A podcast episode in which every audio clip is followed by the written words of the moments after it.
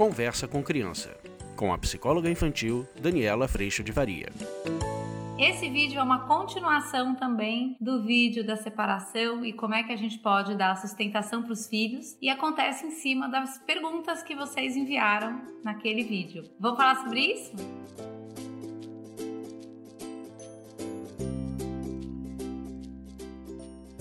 Olha só, eu recebi algumas mensagens no último vídeo sobre a separação, no segundo vídeo sobre separação, e eu acho que é uma conversa que vale a pena a gente continuar. Algumas pessoas me escreveram algumas situações quando a relação, sim, com esse ex-cônjuge não é das melhores, quando esse pai ou essa mãe deixam de ser presentes, quando a gente pode observar uma tristeza nas crianças porque exatamente essa relação não permaneceu em alta frequência, como é que a gente lida com isso? Além de pessoas que têm na separação, por exemplo, um dos cônjuges mudando de cidade, então vai haver uma distância física maior, como é que a gente pode lidar com isso, principalmente com as crianças. Quando eu trouxe para vocês no primeiro, no segundo e vou repetir aqui no terceiro, o quanto é importante botar a lupa no coração, é porque sem a gente fazer esse movimento de perceber os nossos erros, as nossas falhas, fica muito difícil muitas vezes entrar em perdão com os erros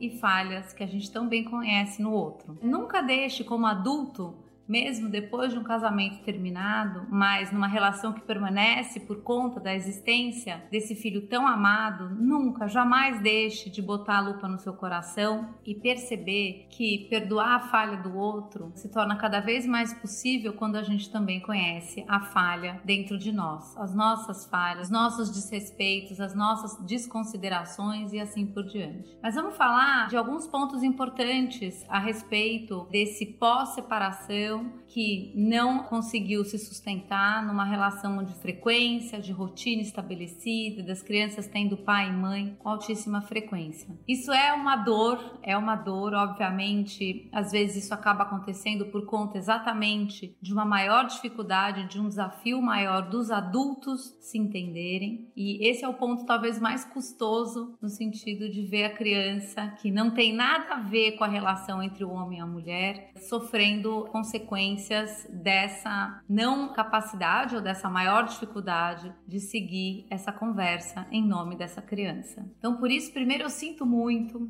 Acho que é um processo que às vezes demora mais tempo. Já tive a oportunidade de acompanhar muitas famílias nesse processo, mas é um processo que sem dúvida nenhuma pede humildade, lupa no coração e espaço de perdão. Quanto mais rápido isso acontecer, mais a gente consegue recolocar ou reconstruir esse espaço familiar para essa criança de uma forma melhor. O primeiro item que eu acho que é muito importante e que às vezes eu observo muito acontecendo nas crianças é que depois de um processo de separação no maior distanciamento do pai ou da mãe, muitas vezes a criança entra assim num processo de tristeza, porque aquele medo de perder um dos pais, é, no sentido da presença e da constância nessa relação, acaba se concretizando. E essa criança, ela acaba indo para um caminho de achar que ela é responsável por esse distanciamento ou pelo caminho de questionar o merecimento do amor dessa pessoa. Então, ao invés da criança fazer esse movimento de entender que aquele adulto também está aprendendo, também é falho, ela tem a tendência de achar que é ela que não é merecedora ou é, não é boa o suficiente para ser amada por esse pai ou por essa mãe. Então, esse é um ponto, gente, que a gente precisa agir com muita clareza para as crianças. E eu diria para vocês que só é possível agir com tanta clareza com as crianças, quanto mais a gente conhece esse coração falho, o quanto nós somos imperfeitos, o quanto nós erramos, todos nós, inclusive a criança, e o quanto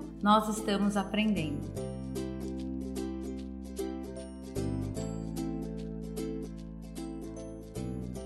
Lá no curso online, a gente trabalha muito essa premissa de imperfeição e essa sustentação para colocar a lupa dentro do coração e muitas vezes entender as nossas intenções, como que o nosso desrespeito pelo outro acontece e assim por diante. Então, se você está vivendo um momento onde você sabe, a lupa tá para fora, né? Eu sei todos os erros de todo mundo, mas eu tenho muita dificuldade de perceber os meus, ou se percebo os meus, justifico os meus erros na ação do outro, eu realmente te convido para vir para o curso. Dói, não vou dizer para você que não dói, dói, dói, dói. Porém, nesse colo e principalmente também nessa necessidade dessa relação íntima e vertical com Deus, é possível sair desse lugar, às vezes, de defesa e entrar num espaço de humildade, de capacidade de pedir perdão, de responsabilidade, de autonomia com as nossas ações, atitudes, palavras e tudo mais. A gente se encontra três vezes por semana no grupo de pais e se você é uma profissional que trabalha com criança e com famílias, existe também um espaço para profissionais com supervisão, com muita troca, que também a gente se encontra duas vezes por semana, além de todo o conteúdo gravado.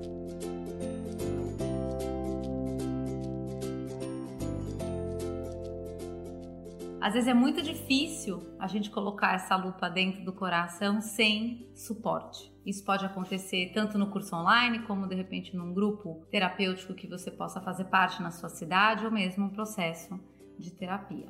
Então vamos imaginar que essa criança está mais distante, porque este adulto, pai ou mãe, depois do processo de separação, não exerce frequência, não tem uma relação sendo investida, ou por mágoa, ou por algum tipo de dificuldade é, da relação ainda entre este homem e essa mulher, ou por uma rivalidade que ainda se mantém. E essa criança vai para esse pai ou essa mãe que mora com ela, com quem ela mais está, e começa a compartilhar dessa tristeza, a dizer o quanto sente falta, a dizer: será que ele não me ama? Será que ela não me ama? Será que eu fiz alguma coisa? Essa criança começa a demonstrar, seja com palavras ou com atitudes, mas irritabilidade também aparece, dificuldade de dormir, tristeza. Às vezes come demais, às vezes come de menos. Então isso pode acontecer. Nosso papel com crianças menores é a gente, e aí de novo, né, o quanto os adultos são importantes. É a gente, enquanto adulto, reconhecer essa necessidade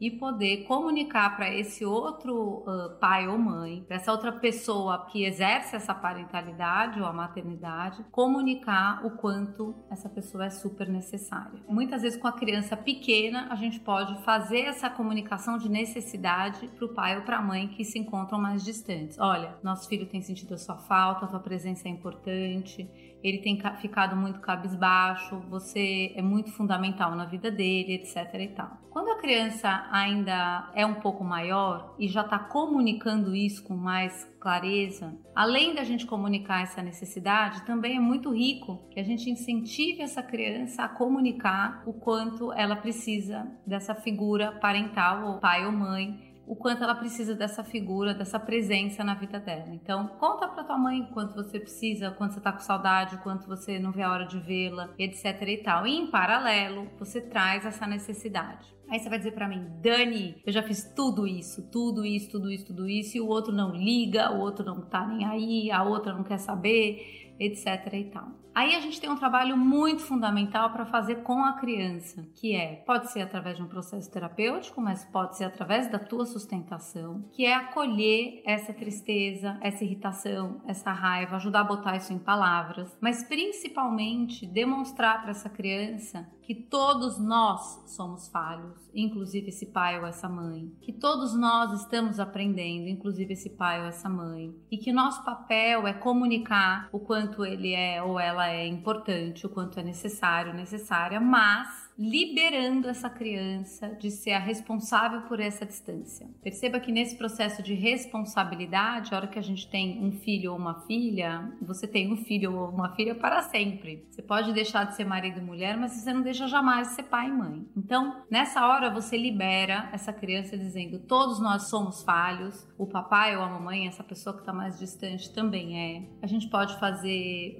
torcer, orar, rezar, colocar nas nossas boas intenções, que ele aprenda o mais rápido possível ou que o coração dele seja trabalhado o mais rápido possível dela, para que ela perceba, essa pessoa perceba exatamente o quanto ela é importante. E aí a gente pode botar o foco exatamente em continuar dando amor ao invés de buscar sempre receber amor. Óbvio que isso, gente, é desafiador, tem choro, tem tristeza, tem tudo mais, mas é muito importante a gente tirar essa percepção de que eu não sou merecedor de amor de uma criança. Por quê? Porque todos nós temos sim falhas, erramos e todos estamos aprendendo, inclusive os adultos numa situação nova como essa e desafiadora como essa. Na hora que a gente traz isso para a criança, é muito comum a gente perceber um alívio. Ufa, isso não é minha culpa, não fui eu que fiz essa distância, ou não é uma questão de me amar ou não me amar. Afirme e reafirme o quanto esse pai ou essa mãe, agora mais distanciados,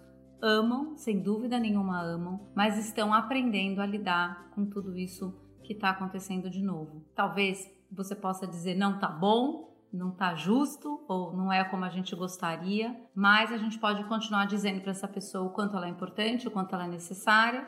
Porém, a gente tem também essa importante missão de liberar a criança desse lugar que é muito comum que a criança se sinta dessa forma.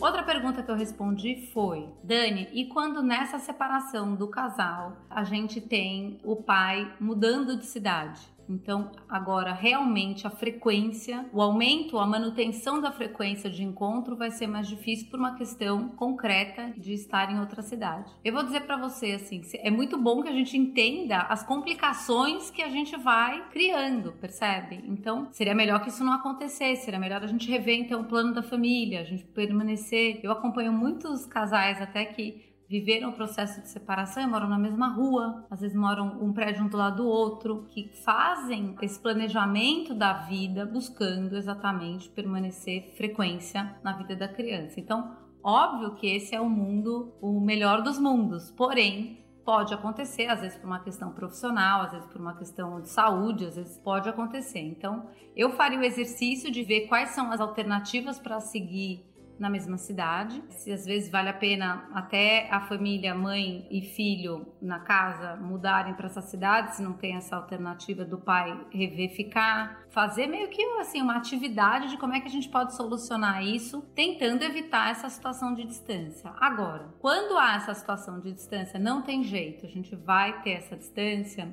Importante cuidar de manter frequência de encontro. Isso pode acontecer através desse recurso tão maravilhoso que a gente tem hoje digital então, que esse pai e essa mãe que estão distantes desse filho no dia a dia possam liga de manhã, bom dia, liga na hora do almoço como foi tua escola, liga no fim do dia. Então assim, ter uma frequência de contato, além de óbvio organizar finais de semana, organizar de estar junto. Gente, é muito importante o seguinte, aí vocês vão falar para mim, Dani, eu ligo, mas ele não quer falar. Eu ligo, mas ele não tem ainda, às vezes até crianças menores não tem o empenho de falar. Isso é muito comum, porque imagina que essa vida tá acontecendo aqui, então tô aqui na minha casa, tô, sou uma criança de 5 anos, tá acontecendo, meu pai liga, mas eu tava no meio de uma brincadeira. Então isso às vezes também os adultos precisam ter muita atenção, porque eu vejo muito acontecer de criar expectativa de que porque eu liguei ele tem, eu tenho que ser a coisa mais legal para a criança fazer, mas muitas vezes não somos a coisa mais legal, mesmo morando na mesma casa. Essa criança tá empenhada ou tá fazendo outra coisa. Então existem algumas dicas que a gente pode usar nessa comunicação virtual, que é, você não sabe, eu lembrei de você hoje, de coisas que você observou. Às vezes, é, eu já acompanhei pais, por exemplo, que tiveram que morar em outras cidades dos filhos e que usavam marionetes trouxeram brinquedos mesmo. Ele trouxe brinquedos para dentro da casa dele e ele brincava com a criança dentro desse espaço digital. Então, assim, fazer desse espaço um espaço lúdico, fazer desse espaço um deixa eu te mostrar tal coisa, fazer desse espaço como foi teu dia, me conta, me mostra o que você está fazendo, quero brincar do que você está brincando. Então, a gente vai ter realmente uma elasticidade maior no sentido do adulto dele criar algo que nos conecte, porque às vezes essa, a manutenção dessa conversa pelo viés digital às vezes ela fica muito pobre. E aí, como foi seu dia? Foi bom. Crianças monossilábicas. foi bom. E aí, o que você fez? Ah, tudo sempre. Pronto, acabou a conversa, entendeu? Então a gente precisa criar pontes. Lembrei de você, olha só o que eu fiz, ou eu tô cozinhando o que você gosta, hoje eu comprei uma balinha porque eu lembrei de você quando eu passei não sei aonde. Então, assim, tentar trazer esses pontos de encontro, pontos de interesse em comum. Isso facilita bastante esse processo. E é doído, é doído para quem está longe, é doído para criança, mas através dessa demonstração de amor, essa criança às vezes pode compreender a situação, vai doer, precisa de acolhimento sim. Esse pai pode dizer, ou essa mãe, eu também estou com saudade, vão matar a saudade de tal jeito, criar brincadeiras, criar, criar encontros, e isso pode ser bastante enriquecedor também.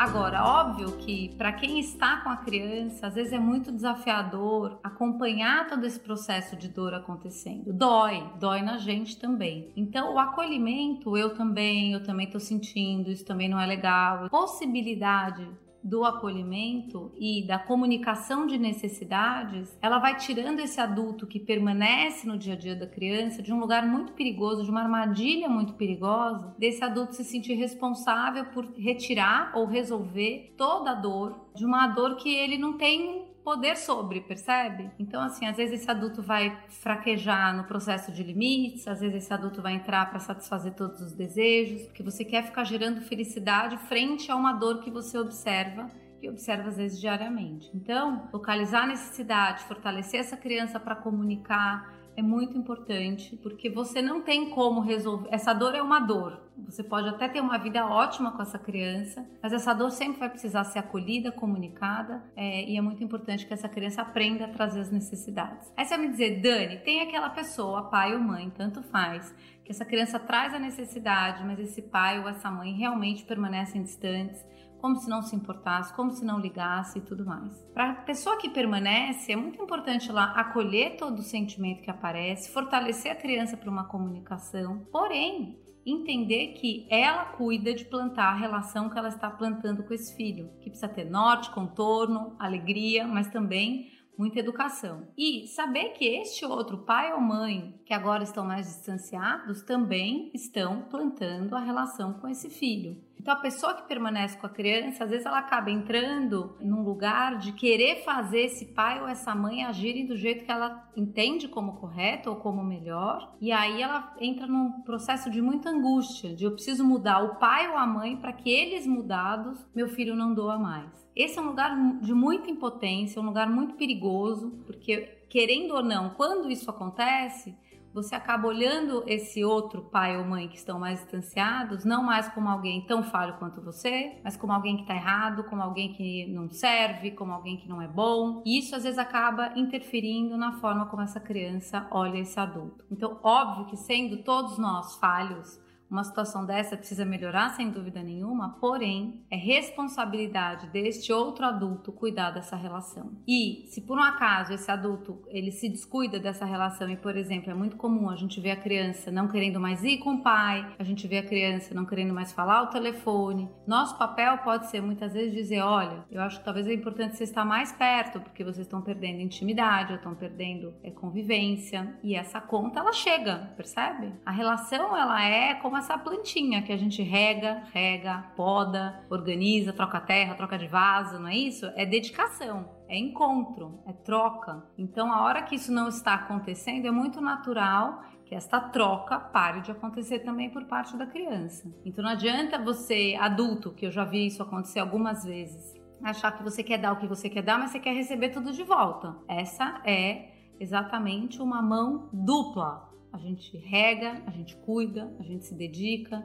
e a gente vai ver o outro também cuidando não de mim, mas da relação entre nós. Esse é um ponto muito importante. Quando a criança começar a não querer ir com um ou com outro, acho que é muito importante que a gente respeite as crianças, mas percebam, se há ainda uma guerra entre esse pai e essa mãe, muitas vezes a criança vai virar arma de guerra, percebe? E isso é muito ruim para a criança. Mas se você está sentindo isso acontecer e você é o adulto presente, mais presente na vida da criança, às vezes vale muito a pena você comunicar e dizer: ó, oh, estou sentindo um distanciamento. Talvez seja importante você estar tá mais perto, ele não está mais querendo ir. Porque exatamente esse é um processo de responsabilidade desse adulto que na separação se distanciou um pouco mais de se reaproximar. E nesse processo a gente vai ter toda a parte do direito, né, dos acordos e tudo mais, mas a gente não pode deixar de viver espaço de consideração. Então, quando a gente consegue deixar esses acordos flexíveis, mas o que está sendo cuidado mesmo, mais do que até o que está combinado no papel, é a gente escutar a necessidade, a gente se considerar, essa vida vai ficando. E ela acontece dentro dos combinados, obviamente, porque isso organiza, porém ela vai acontecendo dentro de um espaço de escuta, consideração, consideração de necessidade e assim por diante. Quando tudo isso está cuidado, gente, é muito comum ver essa criança superar esse processo e ela se restabelecer numa tranquilidade muito grande da presença do pai e da mãe na vida dela. Mas esse é um processo que pede muito cuidado e pede muita humildade, porque a nossa tendência realmente é a gente ir para um lugar de razão, deixar o outro no lugar de erro e colocar nossos filhos também nesse processo de entendimento junto conosco.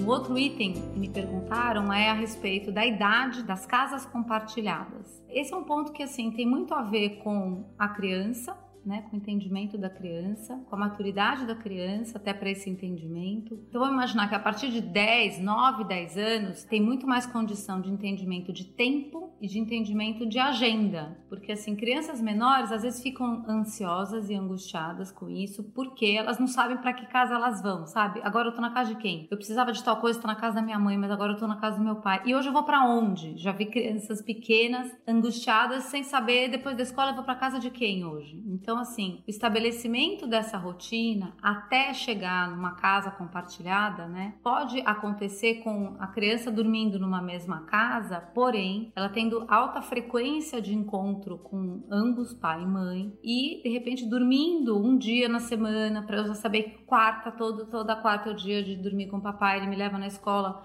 segundas e quintas, quarta eu durmo lá e sexta, sábado, domingo, cada hora eu tô numa casa, por exemplo. Conforme essa criança vai crescendo, ela vai tendo mais noção de tempo, ela vai tendo mais noção dela mesma, o que acaba acontecendo é que ela consegue ter tranquilidade, porque ela tem total noção do tempo e de quando isso vai acontecer. Então eu já vi crianças uh, muito tranquilas com essa semana eu passo na casa do meu pai, essa semana eu passo na casa da minha mãe, Porém, eu acho que ainda se faz necessário a presença dos dois nessas duas semanas. Então, por exemplo, essa criança vai estar na casa da mãe, mas o pai leva para a escola todos os dias ou janta um dia. Vai estar na casa do pai, mas a mãe busca na escola todos os dias. Então, é, nesse processo, ela continua, apesar de estar dormindo na casa de um e de outro, com a frequência de ambos. A frequência de ambos, acho que é o ponto central.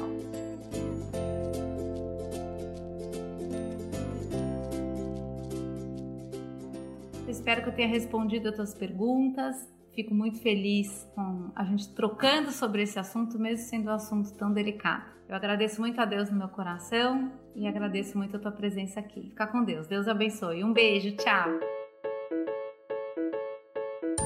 Você acabou de ouvir Conversa com Criança, com a psicóloga infantil Daniela Freixo de Faria. Mande seu e-mail para conversa@danielafaria.com.br.